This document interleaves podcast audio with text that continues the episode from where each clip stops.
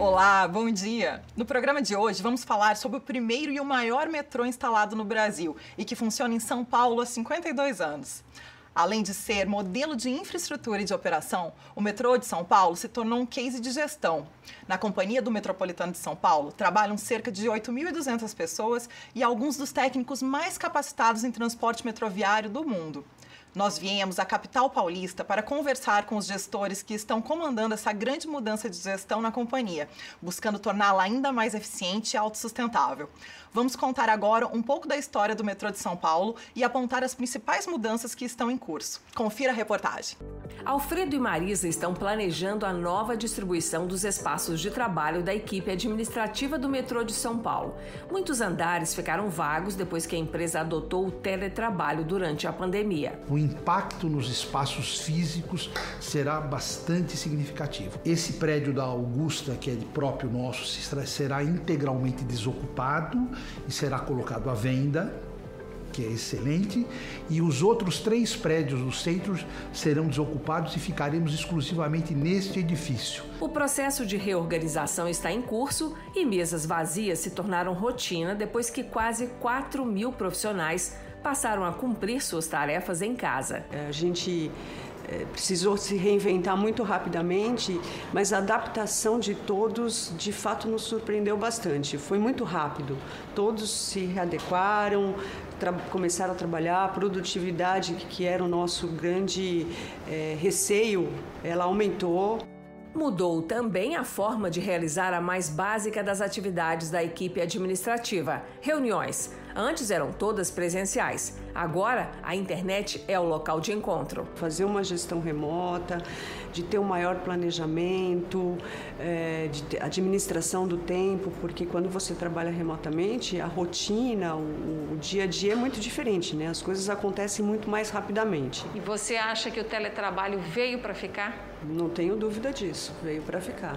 Em 2016, o metrô de São Paulo começou um processo de reorganização da equipe, lançando o primeiro plano de demissão voluntária. A proposta era reduzir o quadro de funcionários para diminuir o impacto da folha de pagamento nas finanças da estatal. A companhia já está no quinto PDV. Deu uma redução ao longo do tempo de aproximadamente 1.400 empregados. Isso trouxe uma economia extraordinária para a companhia. Não é de hoje que o metrô de São Paulo é exemplo para o país. É o pioneiro e o maior. São 101 quilômetros de linhas férreas atendendo cerca de 4 milhões de passageiros por dia.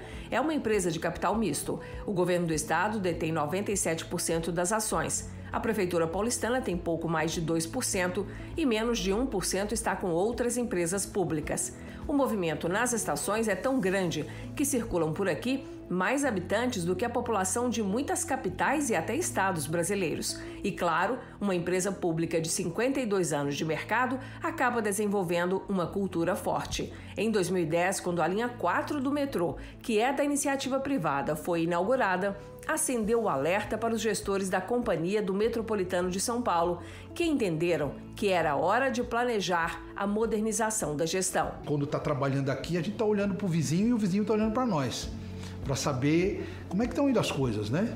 Nós temos hoje algo a ser efetivamente comparado em termos de custo, eficiência, nos motiva a buscar mais. Há dois anos, com a contratação do Aquila, o processo de amadurecimento da gestão do metrô de São Paulo entrou em uma nova fase. A gente fez um diagnóstico da situação inicial do metrô, a gente fez a entrevista com todas as áreas para entender como que o metrô funcionava, né, quais, quais os problemas que tinham em diversas áreas. Fizemos pesquisas, né, mapeamentos para poder pelo menos saber assim onde que estão esses problemas. Então esse foi o primeiro passo que a gente fez aqui no metrô. Três frentes de trabalho foram iniciadas: revisão do organograma, redesenho de processos de trabalho e a criação de um centro de serviços compartilhados. Milton está na companhia há 11 anos e é testemunha desse grande processo de mudança. O objetivo principal é realmente modernizar a companhia toda para uma nova realidade que se põe principalmente em relação ao atendimento aos seus passageiros. Todas as ações elas foram desenhadas com o objetivo principal que é atender melhor o passageiro. E isso passa por tornar a nossa empresa mais ágil, mais eficiente e menos burocrática também. Os consultores do Aquila visitaram todos os departamentos e elaboraram um plano de ações junto com os especialistas do metrô. É essa passagem da gestão de conhecimento de uma empresa que conhece as melhores práticas de mercado com quem conhece a expertise do setor metroviário. Esse conhecimento nosso, mais a experiência que a a Aquila tem e trouxe para nós é que resultou justamente neste modelo que nós estamos implantando agora. O redesenho de processos já chegou à área de recursos humanos, que inclusive também cedeu algumas tarefas para a central de compartilhamento de serviços. A implantação foi, foi bastante desafiadora para a gente, porque é muito novo dentro do metrô, mas com a automação de todos os processos, o redesenho dos processos, a gente vem fazendo isso de uma forma bastante, eu diria que até tranquila. Mas assusta um pouco, né? Sim, sem dúvida. Assusta porque é, não estava no dia a dia, né? era muito centralizado em cada área os serviços. Redesenhar processos é estudar maneiras mais eficientes e eficazes de todos os funcionários fazerem as tarefas que estão sob sua responsabilidade. O processo de mudança é detalhado e cuidadoso. Toda vez que a gente vai fazer o redesenho de processo, a primeira coisa que a gente faz é o mapeamento do processo, né?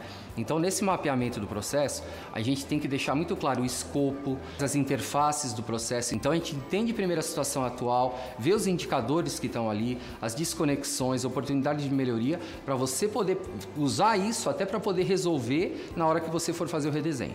De tempos em tempos, mesmo empresas competentes precisam rever seus processos, pois novas tecnologias chegam ao mercado e também as metodologias são aprimoradas. O resultado do amadurecimento da gestão é uma empresa com respostas mais rápidas e qualificadas. Ela é mais leve, mais ágil e consegue entregar melhores resultados. Uma demanda que já está unificada no novo Centro de Serviços Compartilhados é o transporte de funcionários, de técnicos e de insumos. A gestão de frotas ela acabava sendo descentralizada na companhia. A maior parte das gerências detinham uma equipe mínima que acabava fazendo um microgerenciamento da etapa de transportes dentro da sua gerência. Quando houve o um mapeamento pela, pela Aquila, a gente chegou à conclusão que existiam várias unidades de negócio da companhia do metrô que acabavam de alguma forma participando do processo de transportes dentro do metrô, gerando em algum momento alguma desconexão entre informações informações e um custo maior dentro do processo. Estes últimos dois anos têm sido frenéticos na área administrativa do metrô de São Paulo. Pandolfi cuida da comunicação e do marketing e comprou a ideia da modernização da gestão. A ideia é produtividade, é entrega, é ter meta. Na gestão pública, parece que tudo é prioridade, né? Tudo é para ontem. O volume de trabalho é gigantesco.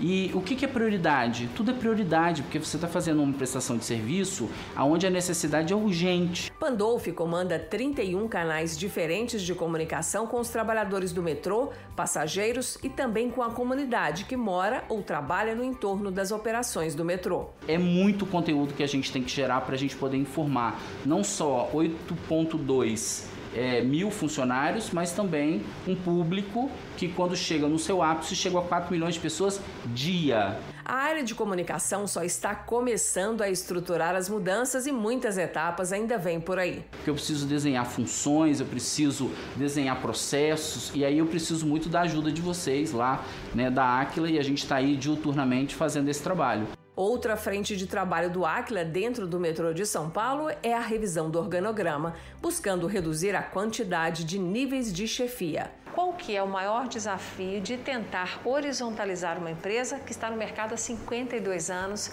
com muitos funcionários que trabalham aqui na companhia há décadas? É um desafio bem grande mesmo, porque é uma questão cultural. Sem dúvida nenhuma, vai agregar muito para o metrô. E uma opção que você até me contou é de deixar alguns cargos em processo de vacância. Por quê? Exatamente para poder achatar um pouco a hierarquia, horizontalizar um pouco mais os níveis hierárquicos. Isso traz vantagens para a organização? Sim, sem dúvida nenhuma. Você tem é, você, uma comunicação que vai fluir muito melhor entre gestores e a própria equipe. você tem o processo de tomada de decisão. É bastante trabalhoso, mas eu acho que vai agregar muito valor. A equipe está reaprendendo a trabalhar e tentando mudar hábitos que ficaram arraigados ao longo de cinco décadas de existência da companhia e que fizeram muito sentido lá atrás, mas que hoje não combinam mais com a marca do metrô, conhecido por ser uma empresa de ponta, tanto nas tecnologias quanto nos times de trabalho. Fica mais fácil para a gente poder conversar, né? Porque se você tem sete níveis, você concorda que fica um telefone sem fio? A primeira pessoa disse uma coisa, até chegar no outro nível, isso se perde a informação. Mais limpo, mais eficiente, mais produtivo e é mais assertivo.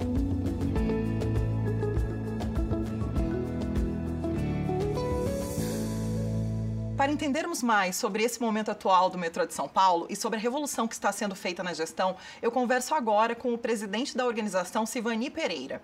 Ele acumula uma larga experiência como gestor na área pública. Já foi secretário executivo do Ministério das Cidades, chefe de gabinete da presidência da Caixa, foi secretário nacional de políticas públicas do Ministério do Trabalho, secretário de Estado em Sergipe nas secretarias de Saúde, Gestão Estratégica e Desenvolvimento Econômico e Social e ainda superintendente da Caixa Econômica Federal nos estados de Goiás, Sergipe e Espírito Santo, dentre outros cargos.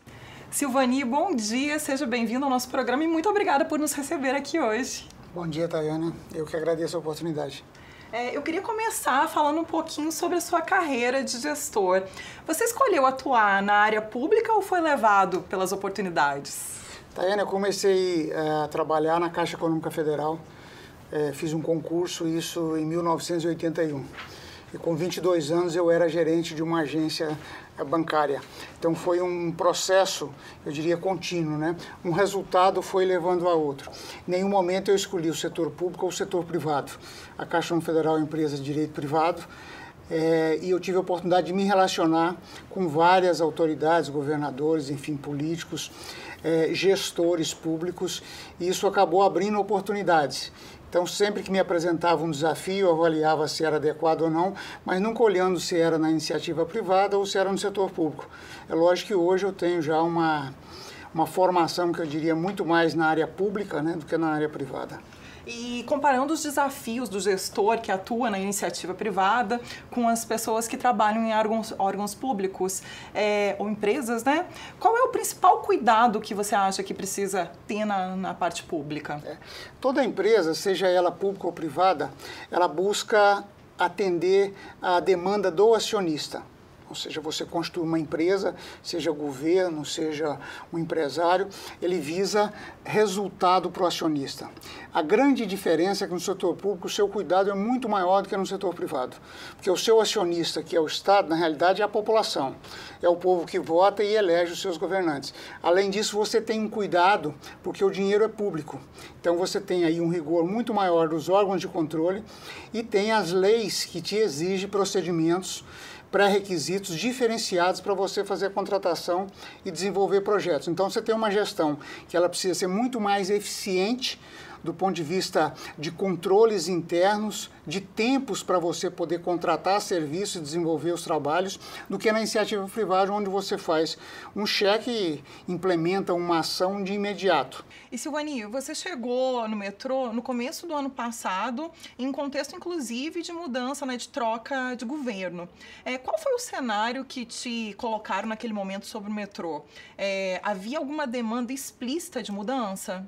Veja bem, tá aí no setor público, ele, ele, de certa forma, ele é injusto com o gestor. Né?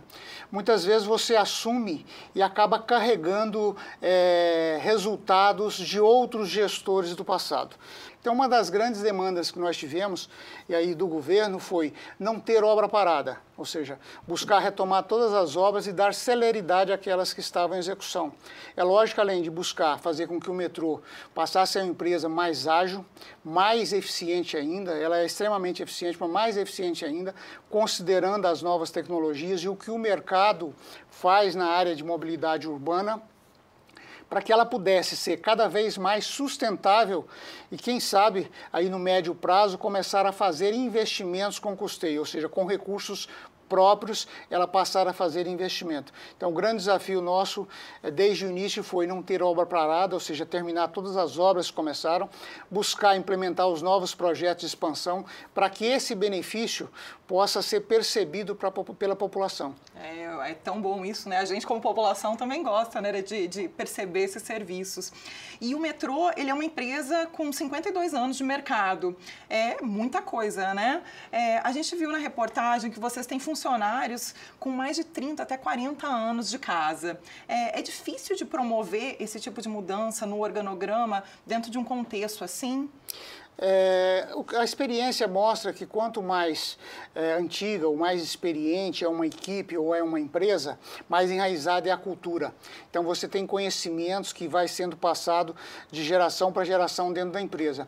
Então a mudança, com certeza, você vai precisar de uma fundamentação mais consistente da necessidade da mudança para que essa equipe é, se envolva e compre a ideia e possa fazer uma reestruturação como temos feito desde o início da gestão.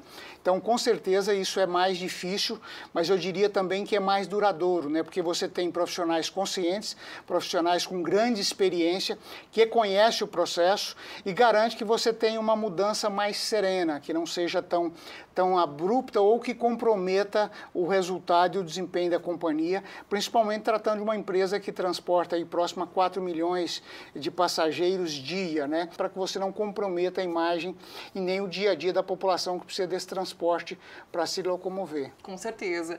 E esse esforço de horizontalizar a empresa, de, de é, reduzir cargos, traz benefícios para a gestão? Quanto mais horizontalizada a empresa, né, é, mais rápida a comunicação flui. É, e a tomada de decisão ela chega mais rápido a, a, quem executa no dia a dia. Então, se eu tenho uma empresa que é muito verticalizada, você tem uma distância muito grande entre o que é estratégia do que é operacional. E aí, para você fazer um comando, nem sempre é, esse comando chega na ponta sem ruído. Você tem um desvio de comunicação que as orientações ou o planejamento estratégico ele acaba se perdendo no meio do caminho. Então, acho que é, a redução dos níveis hierárquicos, você aproxima a gestão é, de quem, de fato, no dia a dia faz a operação, no nosso caso, a operação e manutenção das nossas linhas, enfim, do serviço que é entregue à população. Silvani, desde 1988 que passou a ser exigida a contratação de funcionários por concurso no metrô mas isso não inviabilizou a contratação direta do mercado. É, qual a importância de ter essa alternativa para compor a equipe? Nós sempre privilegiamos a equipe interna. Né? O metrô tem grandes profissionais, eu diria que em poucas oportunidades nós temos que ir ao mercado. Mas eu acho importante você ter essa brecha, ou seja, ter, ter esse viés de você de permitir buscar no mercado um profissional. Porque nem sempre você encontra dentro da empresa um profissional que está, dependendo da área de evolução por exemplo, como tecnologia da informação, nem sempre você consegue encontrar empregado internamente. Aí você vai para o mercado e busca um profissional que tenha conhecimento do que está acontecendo no mercado mundial e possa trazer essa experiência para dentro da empresa. Sempre buscamos trabalhar com um quadro próprio até para poder otimizar cada vez mais a experiência adquirida ao longo dos anos. Que é ótimo.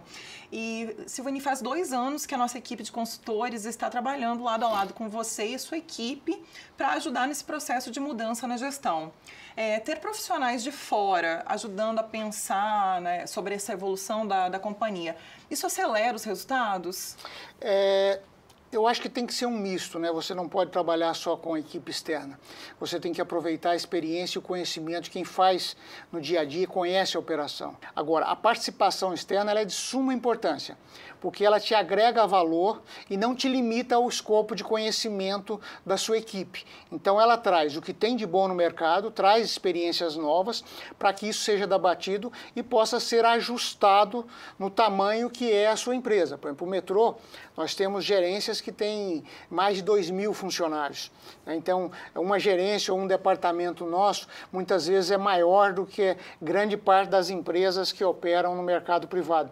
Então, isso tem que ser balizado. Né? Você tem que é, pesar isso para saber se, de fato, aquela experiência cabe internamente na empresa, no caso, no metrô. Mas eu digo de grande importância, até porque você traz metodologia de trabalho, você traz rotinas, você traz estruturação de processos, ou seja, tecnologias do conhecimento que muitas vezes você não tem internamente. E é lógico, dá aí uma credibilidade maior, porque você tem um profissional de mercado que conhece e já experimentou é, reestruturações em outras empresas, em outras companhias. E essa conversa com o presidente do metrô de São Paulo vai continuar no próximo bloco. Até já! O Aquila é uma empresa internacional de origem brasileira especializada em gestão por resultados. Temos 450 profissionais com atuação em consultoria, treinamento e tecnologia de gestão. A gestão é fundamental para o sucesso de uma organização e acreditamos que todos os ativos podem ser mais produtivos. Nosso espírito de servir nos faz assumir como prioridade os interesses das marcas que nos confiam seus recursos. Nosso time de sócios e consultores gostam do que fazem e se dedicam sem cessar à busca da excelência.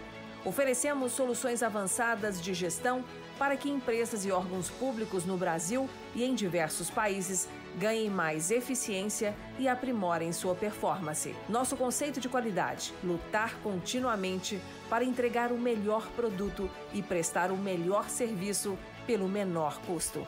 Transforme sua visão de futuro em resultados. A gestão pública pode incorporar métodos e processos que são comuns na iniciativa privada? No programa de hoje, estamos conversando muito sobre o tema, a partir do case da Companhia do Metropolitano de São Paulo, que administra o maior metrô do Brasil. São mais de 100 quilômetros de extensão divididos em seis linhas que transportam cerca de 4 milhões de passageiros todos os dias. O metrô de São Paulo é uma empresa de economia mista. O dinheiro arrecadado com a venda de passagens e com o aluguel de lojas e espaços publicitários garante o pagamento de todas as despesas, como manutenção e folha de pagamento. Vamos continuar a nossa conversa com o presidente da companhia, Silvani Pereira. Silvani, é, eu quero retomar nossa conversa detalhando sobre o CSC, o Centro de Serviços Compartilhados, que é um destaque nesse processo de mudança pelo qual o metrô de São Paulo vem passando. Qual está sendo o desafio dessa unificação? É, Tayana, você tem nesse processo, eu acho que são duas é, dificuldades, né? Uma delas é você conseguir montar uma estrutura que garanta a qualidade do serviço e melhore a sua eficiência com redução de custos. Né? Então, isso é primordial. O segundo ponto é você convencer, convencer o gestor, que hoje é dono desse processo, de que essa migração assegura melhoria de qualidade e eficiência. Normalmente o gestor ele tem receio de abrir mão daquele processo, porque ele é dependente daquele processo, ele executa aquele processo, mas também ele é o beneficiário daquele processo, ou seja, ele contrata um serviço e ele também utiliza aquele serviço. A partir do momento que, em tese, ele terceiriza esse serviço para uma outra área, existe uma preocupação de será que a qualidade não vai piorar? Será que não vão me deixar na mão? Ou seja, que eu não vou ter mais o serviço prestado com o mesmo nível de atendimento, no mesmo tempo? Então, isso eu acho que é uma grande dificuldade. Mas o, quando você mostra ah, que vem o CSC ou o Centro de Serviços Compartilhados, que não é uma coisa nova, isso é, é feito há muito tempo, ou seja, aquilo que é repetitivo e que é executado de forma descentralizada em várias áreas e que muitas vezes não agrega muita inteligência, são seus processos que podem ser bem desenhados, ou seja, rotinas que podem ser descritas, ah, você tem um ganho extraordinário ao centralizar esses processos. Então, assim, a maior dificuldade é convencer o gestor a abrir mão desse processo e, é lógico, fazer aí toda uma revisão desse processo de forma a agregar valor, qualidade e redução de custos. Com certeza. E segundo os nossos consultores, vocês conseguiram reunir 44 serviços e isso muda toda uma rotina de trabalho para milhares de pessoas, como você acabou de mencionar. É, qual foi o argumento mais importante, então, desse convencimento né, das pessoas nesse processo? É, o principal ponto é que cada área se concentre no seu negócio, ou seja, no seu, no seu core business. Você tem que ter um foco para desenvolver a sua atividade fim. Nós temos áreas que são finalísticas e muitas vezes fica cuidando de processo de compra. Tá? Então, assim, o principal ponto é que ele tenha um tempo maior, uma dedicação para focar na atividade do dia a dia dele. Tá? É lógico que nós temos que comprovar que esse, essa qualidade de serviço não vai ser prejudicada, não vai ser comprometida. A migração vai trazer, além de, de liberá-lo para atuar no seu dia a dia naquilo que é da sua competência, ele também terá um serviço de melhor qualidade, porque do outro lado terá uma área especializada naquela prestação de serviço, que aí sim vai ser o negócio dele, que é aquela prestação de serviço. E Silvani, após algumas semanas de estudo, nossos consultores te apresentaram essa possibilidade de unificação dos serviços que casou com a sua ideia, certo? É, por que você já apostava nesse modelo? É, a gestão por processos, né, que tem uma, uma conexão com essa centralização, é, isso já é implementado em várias empresas há, há, mais de 20 anos. Né? Ou seja, quando você faz uma reestruturação é, do serviço, você acaba tendo um ganho extraordinário na execução e uma redução de custos. É, e com isso você é, elimina departamentos, elimina estruturas físicas, né?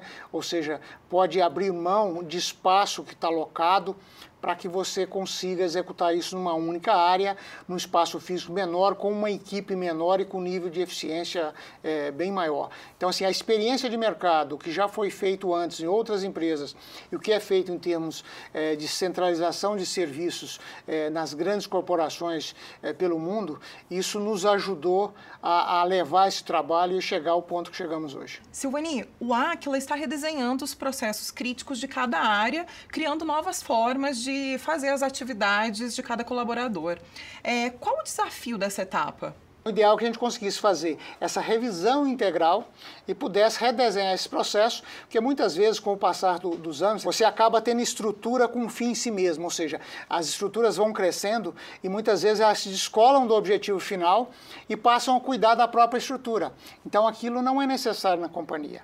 Mas no caso da ACLA, nós definimos alguns processos tá, é, que são críticos para a empresa, para o seu resultado, e o CSC foi um, um, processo que nós estamos desenhando, tivemos o processo de comunicação, aí com a definição de um canal único, a gente chamando de Omnichannel, para poder comunicar ao, ao, ao passageiro, aquele que tem relação com a empresa. Esperamos aí no, no, no médio prazo é, concluir esse trabalho e ter processos mais, vamos dizer, enxutos, né, com nível de eficiência e agilidade na entrega do serviço ou produto que aquele processo se compromete a, a fazer. Vamos falar um pouquinho então sobre os impactos da pandemia.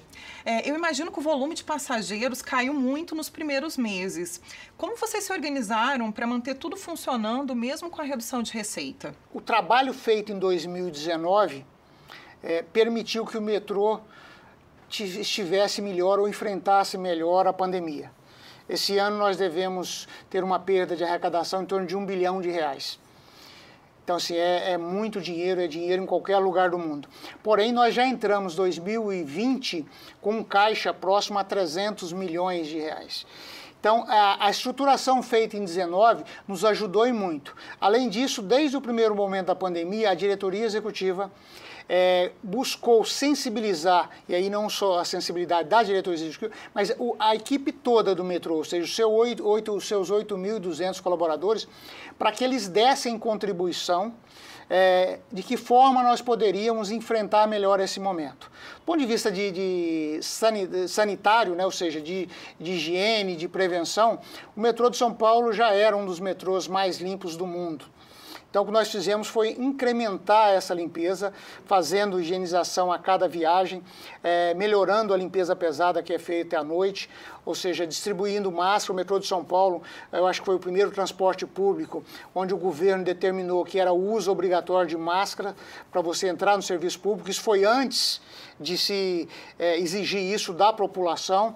Então, assim, eu diria que o esforço 19, mas a consciência é, de todos os colaboradores, com a necessidade tanto de, de preservação, ou seja, de cuidado com a própria saúde do colaborador como do cidadão, é, fez com que nós atravessássemos, e eu tenho certeza que o metrô que entrou nessa pandemia não vai ser o que vai sair, o que vai sair vai ser muito mais forte. Nós temos esse ano 20 projetos de inovação que estamos implementando, que são fantásticos, alguns deles inéditos no mundo, e constituídos, criados e elaborados, estão em fase de, de, de construção pela equipe própria do metrô. Silvani, muito obrigada pelo seu tempo, pela sua presença no Gestão com Identidade e eu desejo muito sucesso em todas essas mudanças que vocês estão promovendo no metrô. Obrigado. A nossa expectativa é que, além de mudar internamente no metrô, que a gente possa, com essa experiência, é, impactar outras áreas do setor público e, com certeza, gerar benefício para o cidadão, que é o nosso acionista final. E ser usado como exemplo, é isso aí.